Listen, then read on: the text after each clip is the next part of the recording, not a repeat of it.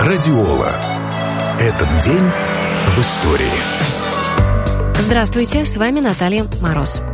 Актер Владимир Ильин родился 16 ноября 1947 года. Доброе утро всем. Доброе утро. И с праздником, господа. Пардон, товарищи. Мохова! Где Мохова? Не надо Катя. Сухарики. Сегодня такое готовится праздник сталинского Дини. Жабля! Что? Правильно. Дин.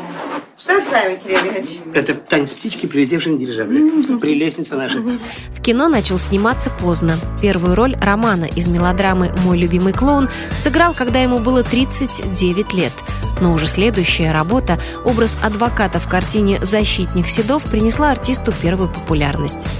Всесоюзный успех был у фильма «Авария. Дочь мента», в котором Владимир Ильин сыграл отца главной героини. Творческой копилке артиста такие ленты, как «Русский бунт», «Хочу в тюрьму», «Стрелец неприкаянный», «Сибирский цирюльник», «Утомленные солнцем». Можно с уверенностью утверждать, что и личная жизнь Владимира Ильина сложилась успешно.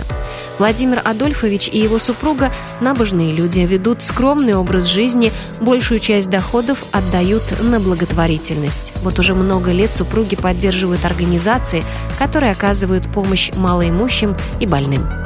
Радиола. Этот день в истории.